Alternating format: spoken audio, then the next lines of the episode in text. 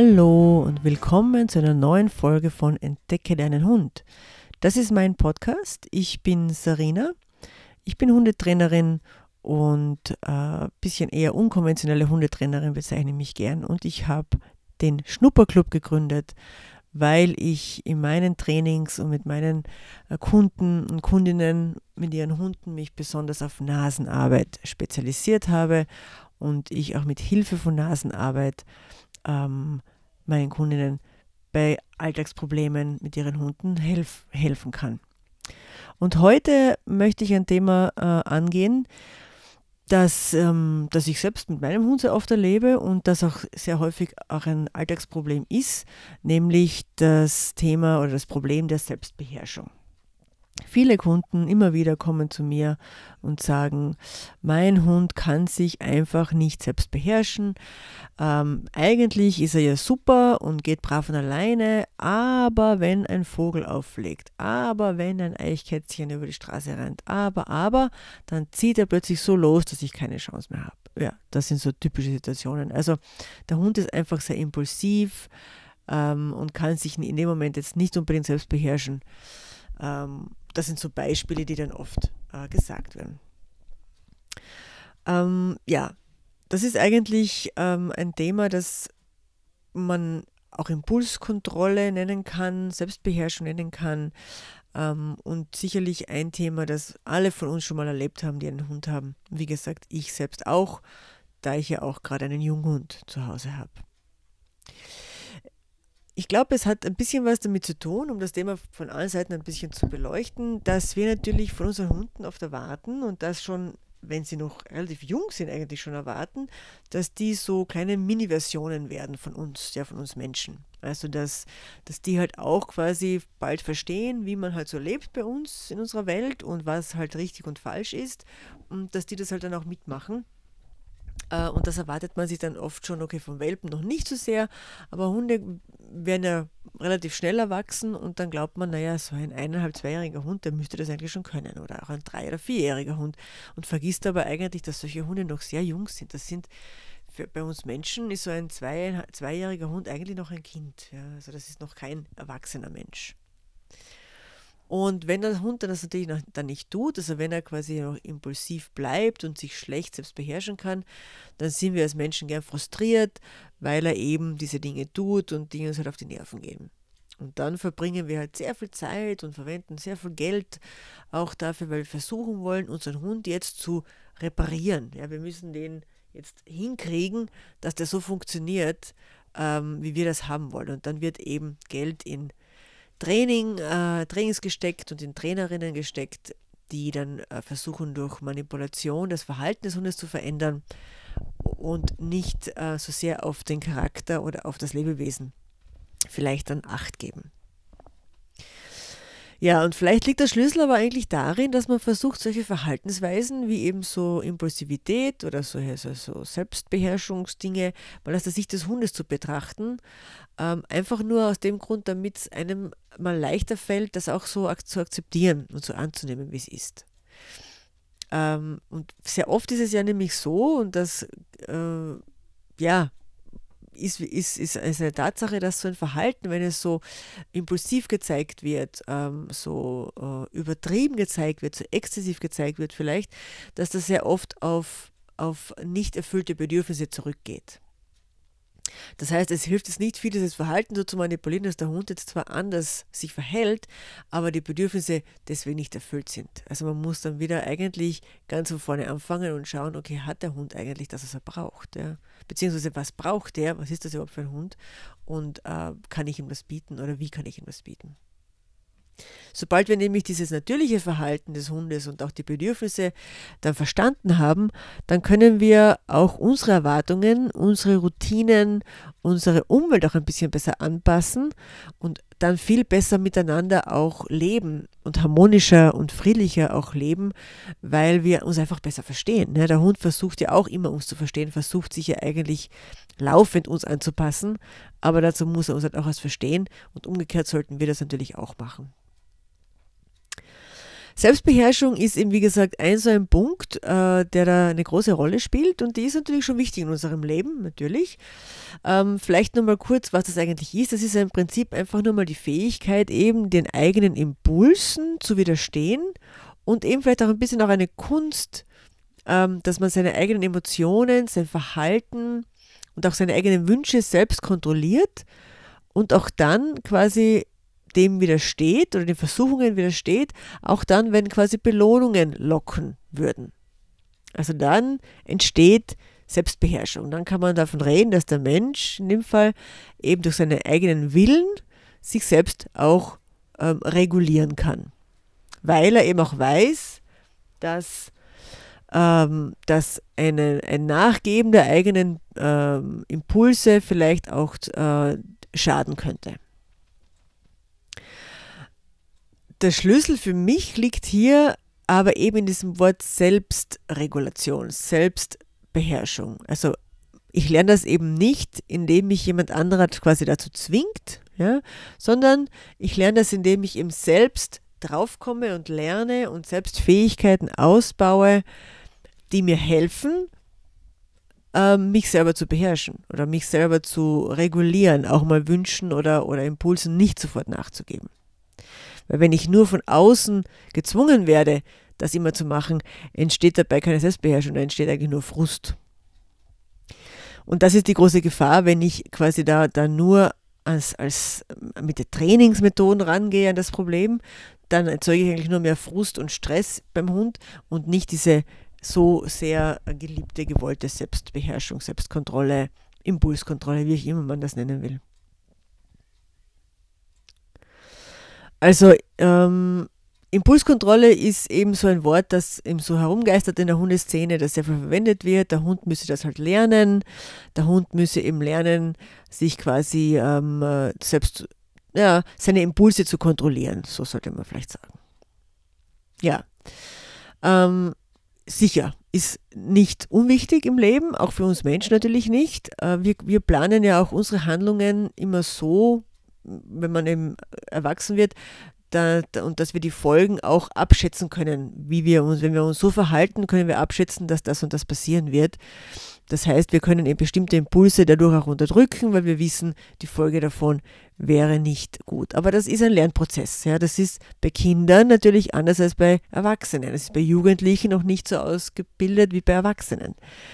Also es entwickelt sich eben sehr maßgeblich eben erst im Laufe der Zeit, im Laufe der Erziehung natürlich, im Laufe der Erfahrung, im Laufe der Einflüsse, die Kinder und Jugendliche ähm, von uns haben oder bekommen.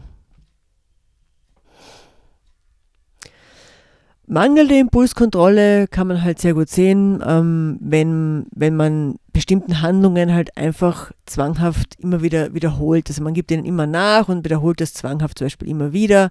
Das wäre so ein Zeichen für mangelnde Impulskontrolle. Oder wenn man einfach die eigenen Handlungen nur sehr schlecht kontrollieren kann. Also man ist irgendwie über, übertrieben und exzessiv.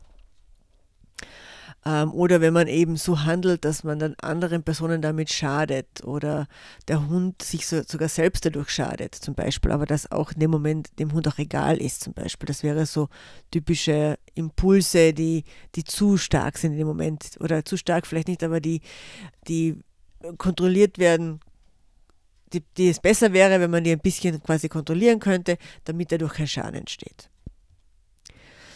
Ähm, wenn man eben so ist, ja, als Mensch oder auch als Tier, als Hund, dann kann man natürlich nicht sehr gut vorausplanen. Ja, und dann wird, dann wird sehr schnell Frust dazu kommen, dann kommt auch Aggressivität dazu und das kann dann eben oft zu irgendwelchen Aggressionsverhalten oder so führen. Das heißt, äh, bei Menschen zum Beispiel kann man es sehr gut beobachten, wenn ein Mensch, der so impulsiv handelt, dann auch noch kritisiert wird. Ja, der wird dann sehr schnell noch aufbrausender und noch impulsiver und vielleicht aggressiver. Und dann führt es halt zu allen möglichen ähm, äh, Störungen, kann das natürlich auch führen, bis hin zu Selbstverletzung oder Suchtverhalten oder sowas. Ja, und die Frage ist natürlich jetzt, ähm, gerade, ich meine, was hilft jetzt? Ne? Bei uns Menschen weiß man ja, okay, man, als Mensch lernt man das durch Vorbilder vielleicht, durch die Eltern, die bringen das bei. Man kann das natürlich auch ab einem gewissen Alter natürlich auch erklären und man lernt halt quasi durch Erfahrung. Ne? Und bei Hunden ist es natürlich auch so im Prinzip, weil Hunde, die nicht mit uns leben, also nicht so wirklich in so einen Haushalt nehmen, sondern die quasi auf der Straße leben, die haben das ja auch. Ja? Die lernen das ja gar nicht von uns Menschen, sondern die lernen das ja auch von selbst eigentlich untereinander. Aber oh gut, wir leben ja mit Hunden zusammen, das sind ja quasi unsere Haustiere. Äh, und die Frage ist eben, was hilft? Und da gibt es ähm, ein wichtiges Wort, das dann immer wieder vorkommt, und zwar das Wort Resilienz. Ja, Resilienz ist so ein, einer, ein wichtiger Faktor, äh, wenn es um ähm, Impulskontrolle, Selbst, äh, Selbstbeherrschung geht.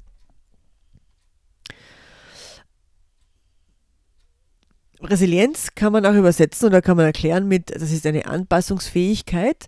Das heißt, wenn man Resilienz hat oder wenn man resilient ist, dann kann man eben besser mit Stress und Frust umgehen.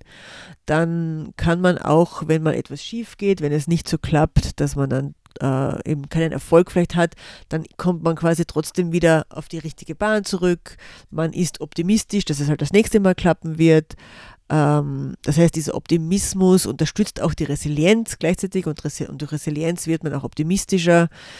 Und Optimismus würde man zum Beispiel ähm, bekommen. Manchmal ist es ein bisschen eine Charaktersache natürlich, aber natürlich kann man Optimismus auch äh, fördern, indem man Erfolge feiert, indem man Erfolge hat, indem man auch bestätigt wird darin, in dem, was man tut und dass das auch zum Erfolg führt, was man tut so Resilienz ist auch so ein, ein Prozess. Ne? Das ist nicht etwas, was man von heute auf morgen irgendwie lernen kann, sondern der wird auch äh, gefördert, vor allem durch Wohlbefinden. Das heißt, wenn es einem gut geht, wenn die Bedürfnisse befriedigt sind, und das ist jetzt auch beim Hund natürlich so, dann wird man resilienter. Also wiederum, es beginnt immer alles bei den Bedürfnissen sowieso, das habe ich ja schon öfter gesagt.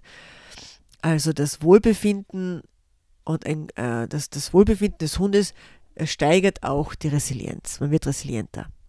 Dieser Begriff Resilienz kommt ja ursprünglich aus einem ganz anderen Bereich, aus der Werkzeugkunde und eigentlich da, ging es da damals um, also eigentlich um ein Material. Das heißt, wenn das Material bearbeitet wird, dann, dann geht es wieder in die eigentliche Form zurück. Ja, das heißt, das Material ist resilient.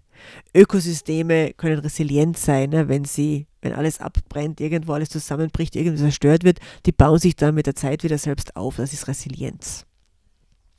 Also Resilienz ist aber bei uns Menschen und auch bei Tieren, bei unseren Hunden, das ist kein Wesensmerkmal, mit dem man eben geboren ist oder nicht, sondern das kann man eben auch üben, trainieren, erfahren, erlernen. Ja?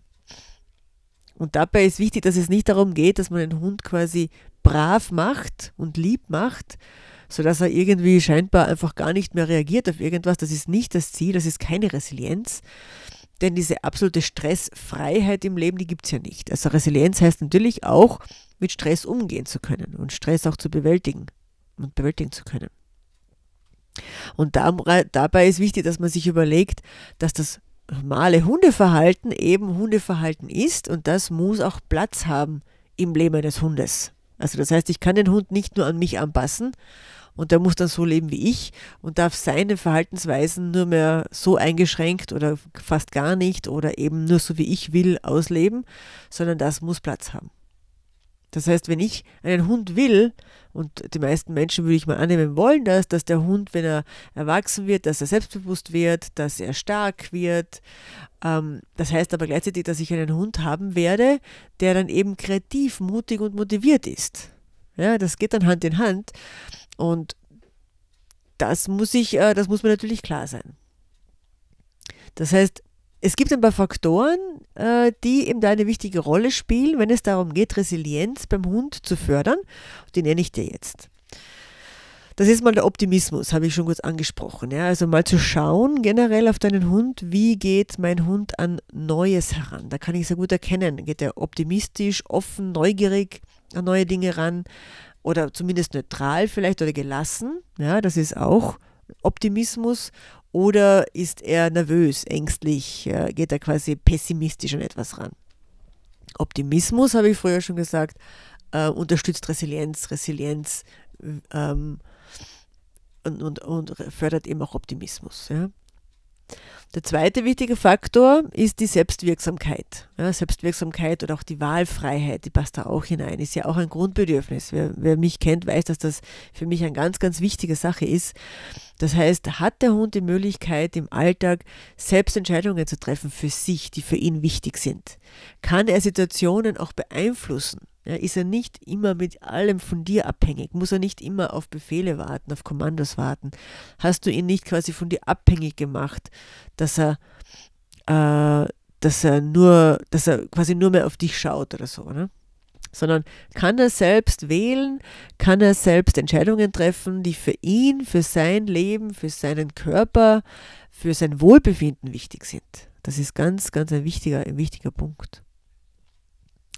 Dann der nächste Faktor, der wichtig ist, um Resilienz zu fördern, ist die Selbstwahrnehmung. Da geht es darum, ob ein Hund in der Lage ist, auch sich selbst und auch seinen Körper wahrzunehmen, ja, sich zu fühlen, auch wenn er die Situation sehr aufregend ist, wenn er, wenn er gestresst ist vielleicht, wenn es zu Aufregung kommt, kann er sich trotzdem Zeit lassen. Kann er sich trotzdem konzentrieren. Ja? Und das geht halt nur, wenn Hunde gute Erfahrungen gemacht haben mit Ruhe und Konzentration und mit dieser, mit dieser Selbstwahrnehmung, mit dem, ähm, mit dem Gefühl eben, äh, sich den Körper auch selbst zu, äh, richtig zu fühlen. Ne? Äh, also er muss die Erfahrung gemacht haben, dass Ruhe und Konzentration äh, ihn auch ans Ziel bringen, dass diese beiden Dinge ihn auch zum Erfolg führen und nicht Impuls und äh, übertriebenes oder impulsives Verhalten führt zum Erfolg, sondern eben Ruhe, Konzentration führen zum Erfolg. Ähm, der nächste wichtige Faktor ist die, die Bestätigung von Seiten des Menschen, also dieses ähm, dem Hund rückmelden, wenn uns etwas gut gefällt, was er macht. Äh, das kann im Alltag alles Mögliche sein. Einfach dem Hund zu helfen, vielleicht seine Zweifel oder eine Unsicherheit loszuwerden, indem man ihm darin bestätigt, dass er das, was er macht, richtig ist. Und dadurch wird ein Hund natürlich automatisch positiver gestimmt sein und positiver durchs Leben gehen, ähm, weil er sich natürlich bestätigt fühlt darin, was er tut. Das heißt jetzt aber nicht, ne, das kann man natürlich übertreiben, das, ist mir schon klar, dass ich jedes, jedes Mal, wenn der Hund pinkelt, einen Freudentanz aufführe. Das brauche ich nicht mal mit Welpen zu machen. Ne. Das, ist, das ist nicht notwendig. Fürs Pinkeln braucht man beim Hund keine Bestätigung. Das, das Pinkeln allein ist schon genug, eigentlich eine Bestätigung, dass er das Richtige gemacht hat. Aber da geht es ihm eher um Situationen, in denen der Hund vielleicht eine kleine Entscheidung trifft. Ja, und du meldest ihm rück und bestätigst ihm, dass das jetzt eine gute Entscheidung war. Ja, das können im Laufe des Tages viele, viele Dinge sein. Und besonders mit Welpen. Ne? Welpen sind ja sehr, ähm, haben ihre Konzentration sehr schnell auf verschiedenen Dingen. Und einfach, wenn du merkst, er entscheidet sich jetzt nicht den Schuh anzuknabbern, sondern geht weg und nimmt lieber sein Spielzeug oder so. Das ist ja schon eine super tolle Entscheidung, dass er das Richtige gemacht hat. Oder er entscheidet sich nicht dem Vogel nachzuspringen, der gerade aus dem Busch ähm, auffliegt, sondern er bleibt einfach stehen und schaut. Richtige Entscheidung, super. Oder er entscheidet sich eben nicht zu bellen, wenn er einen anderen Hund sieht, sondern entscheidet sich eben, ja, vielleicht weiterzugehen, zu dir zu schauen, stehen zu bleiben, was auch immer. Alles gute Entscheidungen, aber nicht zu bellen. Also es gibt im Alltag wahrscheinlich hunderte Situationen, Möglichkeiten, in denen du deinen Hund bestärken kannst und bestätigen kannst und positive Rückmeldung geben kannst, dass das, was er gemacht hat, richtig ist. Und das solltest du von Anfang an machen, mit jedem Welpen von Anfang an. Natürlich, wenn ein Hund mal sich auskennt und er dann auch älter wird und auch weiß, dass die Entscheidungen richtig sind, muss ich das nicht mehr so oft machen vielleicht. Aber ich mache das total gern.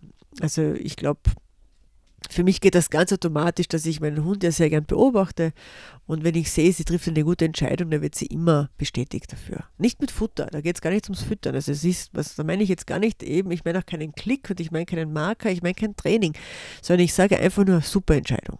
Gut gemacht. Dann gibt es noch äh, zwei Faktoren, die wichtig sind für Resilienz. Das ist einerseits die Kreativität. Kreative Hunde sind resilienter das heißt einfach äh, aus dem Grund, weil wenn es ein Problem gibt, dann sind die eben kreativ und probieren Dinge aus. Ja, die wollen dieses Problem lösen, sie sind eben, bleiben dran irgendwie, sind kreativ und versuchen das zu lösen. Und äh, daher zeigt das auch, dass die resilienter sind für sowas. Und ein ganz wichtiger letzter Faktor ist natürlich Ruhe bzw. Schlaf. Äh, das ist ganz, ganz wichtig für Hunde, um das Erlebte zu verarbeiten, um Stresshormone abzubauen, um quasi auch den Körper wieder einfach in dieses Gleichgewicht zu bringen oder die Möglichkeit haben, ins Gleichgewicht zu kommen. Beziehungsweise auch sowas, Massagen, Therapien und so weiter können da auch helfen, äh, um, das zu, um das zu schaffen. Ja, und warum nenne ich das jetzt alles und was hat das jetzt mit Nasenarbe zu tun? Es ist jetzt so, also ich biete ja eine, bei mir eine Gruppe an in, in meinem Schnupperclub, äh, die heißt ähm, Nasenarbeit für, für mehr Selbstbeherrschung. Und das finden viele Leute ganz interessant, können sich aber meistens nichts darunter vorstellen. Meistens kommt, die, kommt dann die Frage, ja, was hat denn das mit einem mit dem anderen zu tun? Ähm, was hat Nasenarbeit mit Selbstbeherrschung zu tun? Wie kann ich quasi das beeinflussen durch Nasenarbeit? Und ich habe ja jetzt viele Dinge aufgezählt, wie Optimismus, ja, die Wahlfreiheit, die Selbstwahrnehmung, die Bestätigung von Seiten des Menschen, also quasi sich Erfolge feiern äh, und dafür bestätigt werden, die Kreativität, ähm, Dinge wie mm, ja, Optimismus haben wir, auch, haben wir auch erwähnt und so weiter. Und wenn wir uns jetzt mal überlegen, wie Hunde äh, bei der Nasenarbeit Probleme lösen, welche Fähigkeiten sie da brauchen, dann kommen die alle vor. Ja? Also wenn ein Hund ein Problem löst, äh, zum Beispiel eine Fährte findet, eine Spur findet oder so, das ist ja eine, ein irrsinniger ähm, mentaler und geistiger Einsatz und auch fordert sehr, sehr viele Fähigkeiten des Hundes, dann sind das genau diese Fähigkeiten, die dazu führen, dass ein Hund resilienter wird im Alltag und eben aus dem Grund auch ähm, sich besser dann selbst beherrschen kann und Selbstkontrolle äh, leichter fällt. Kannst du selbst mal ausprobieren. Nimm einfach eine große Schachtel, ähm, die oben offen ist und die ist wirklich groß, die muss größer sein als dein Hund. Und die stellst du ins Wohnzimmer und lass deinen Hund daneben stehen, ganz normal, und wirfst oben in die Schachtel ein Stück Futter rein, ein Leckerchen. Und dann lässt du deinen Hund selbst herausfinden, wie er jetzt an dieses Stück Futter kommt. Und allein das zu lösen, solche Probleme zu lösen, fördert Resilienz, fördert Kreativität, ja, fördert äh, natürlich auch die Beziehung zwischen euch, denn du wirst ihn auch bestätigen dafür, wenn er es richtig gemacht hat, beziehungsweise bekommt er auch dann das Futter, wenn er es richtig gemacht hat. Ähm, oder äh, ich habe schon gesprochen mal von einem enriched environment, also von einem, einer Möglichkeit, ähm, einem, einer Wiese oder auch im Haus Dinge dem Hund zu präsentieren, die er mit allen Sinnen erfahren darf. Also mit, mit allen seinen fünf Hauptsinnen, aber auch mit diesem Wahrnehmungssinn, mit dieser tiefen Sensibilität, ähm, dieser ähm, sagt man da schon, Propriozeption, dass der Hund äh, beim Erkunden der Umwelt, dieser, dieser Dinge, die du ihm da vorstellst, dieser mm, Gegenstände, Gerüche, äh, Geräusche, was auch immer du ihm da präsentierst, dass er dabei auch vielleicht irgendwo drunter reinkriechen muss, irgendwo raufsteigen muss, vielleicht auf irgendwas balancieren muss oder nicht muss, aber kann, wenn er eben das erkunden will dass er da lernt er auch seinen Körper selbst wahrzunehmen und vor allem auch, wenn das doch eine sehr interessante Situation ist, dass er da irgendwie unbedingt hin möchte, weil das interessant riecht, dass er lernt, da mit Gelassenheit und mit Vorsicht auch äh, diese Dinge anzugehen. Und auch wenn er vielleicht irgendwo mal ähm, nicht reinkommt oder so, dass er auch lernt, okay, macht nichts, dann probiere ich es vielleicht auf andere Art und Weise oder ich äh, mache trotzdem weiter, ich höre nicht gleich auf, nur weil etwas nicht gleich funktioniert. Also das fördert auch wieder die Resilienz. Also in dem Fall, in dem Sinn, ist eben Nasenarbeit absolut geeignet für sowas. Äh, und ich würde sogar sagen, Nasenarbeit ist meiner Meinung nach das Einzige, was dazu wirklich geeignet ist äh, beim Hund diese ganzen Fähigkeiten zu fördern.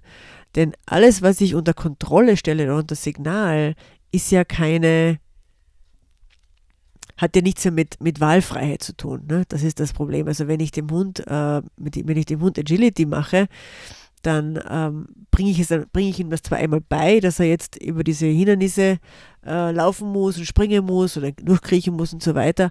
Und das ist jetzt auch nicht so schlecht. Das Problem dabei ist allerdings, dass es dann nur mehr unter Signal gestellt wird, unter Kontrolle gestellt wird, dass das der Hund nicht mehr freiwillig macht. Und beim Enriched Environment, äh, da, hat der Hund die Möglichkeit, auch auf Dinge draufzusteigen, ähm, äh, Dinge mit, den, mit, wie gesagt, mit allen unterschiedlichen Sinnen zu erfahren, aber er hat die Wahlfreiheit. Der Mensch redet nichts rein, der Mensch ist nur dabei, schaut sich das interessiert an, vielleicht kann er mitfilmen, wenn er möchte, ähm, aber der Hund darf alleine entscheiden, was er macht und darf alle Dinge selbst wahrnehmen, so wie er will, in seinem eigenen Tempo äh, und so, wie es ihm auch Spaß macht. Und das ist ganz, ganz wichtig für diese Selbstwirksamkeit und diese, diese, diese, diese Tatsache, dass der Hund selbst handlungsfähig ist in der Situation. Er kann nämlich auch weggehen, wenn er nicht will. Das haben wir ja jetzt in solchen Hundesportarten nicht. Ne? Das darf man nicht vergessen. Da, ist es, da sind die meisten Menschen ja eher dann so ehrgeizig, dass sie sagen, nein, da müssen wir jetzt durch und das müssen wir jetzt machen. Und das haben wir bei der Nasenarbeit nicht. Nasenarbeit ist wie gesagt auch das Fährtentraining sehr, sehr interessant für, für, so, für die Resilienz, weil der Hund wirklich da über eine längere Strecke ja sehr konzentriert arbeiten muss, damit er zum Erfolg kommt. Und das Tolle daran ist ja immer, dass der Mensch ihm da ja auch nicht helfen kann, weil der Mensch, der den Hund dann alleine hat am anderen Ende, der weiß ja gar nicht, wo die Fährte ist. Das weiß ja nur der Hund äh, sehr spannend zu sehen. Und Hunde werden, werden durch so Fährtenarbeit sehr, sehr resilient. Die werden äh, sehr selbstbewusst natürlich auch ähm, und, und können, müssen richtig auch ihr Hirn anstrengen. Also sehr gute mentale Stimulation auch. Genauso wie eine Verlorensuche, genauso wie auch eine Geruchsunterscheidung zum Beispiel. Alles tolle Sachen, äh, bei der die Nasenarbeit wirklich hilft, ähm, diese wichtige Fähigkeiten, diese wichtigen Fähigkeiten auszubauen, die den Hund schließlich resilienter machen, die ihm dabei helfen, sich selber besser unter Kontrolle zu haben und nicht jedem Impuls einfach irgendwie nachzugeben. Aber nicht vergessen, es ist ein Prozess. Das ist nichts, was man jetzt einen Monat lang macht und dann haben wir das geübt und fertig. Sondern es ist ein andauernder Prozess, dass du eigentlich mit dem Hund das Leben ein Leben lang machen solltest. Schon beginnst du mit dem Welpen und das kannst du auch bis ins hohe Alter machen. Ähm, weil es auch den Hund natürlich auch Spaß macht. Das ist ja noch einmal ein, mit ein Faktor, der da, da wichtig ist, dass es auch Spaß macht. Also wenn du Nasenarbeit für mehr Selbstbeherrschung probieren möchtest, weil du vielleicht einen jungen, impulsiven Hund zu Hause hast oder auch einen Welpen natürlich, dann äh, und in der Nähe von Graz wohnst oder in Graz lebst oder Lust hast einmal nach Graz zu kommen, dann melde dich gern bei mir im Schnupperclub. Meine Webseite äh, findest du in den Show Notes und kannst mich gerne kontaktieren. Auch meine E-Mail-Adresse findest du da. Und falls da äh, Bedarf besteht und du das ausprobieren möchtest, dann würde ich mich natürlich freuen, wenn du dich bei mir meldest. Bis dahin wünsche ich dir eine schöne Zeit mit deinem Hund und entdecke deinen Hund.